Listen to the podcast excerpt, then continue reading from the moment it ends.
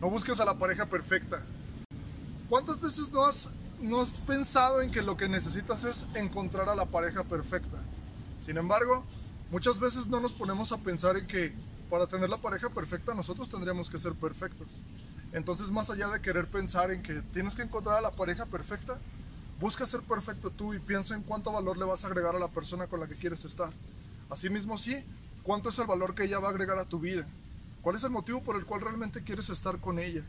Primero, en vez de pensar en encontrar a la pareja perfecta, tienes que pensar en encontrar tú la perfección dentro de ti. Porque a partir de lo que tú quieres y lo que tú haces, lo que tú vales, es que tú vas a encontrar a la persona que haga match contigo. Más allá de si es bonita o no, acuérdate que la belleza siempre se va a terminar. Y una, una cara bonita siempre se puede olvidar, pero un corazón bueno jamás se va a olvidar.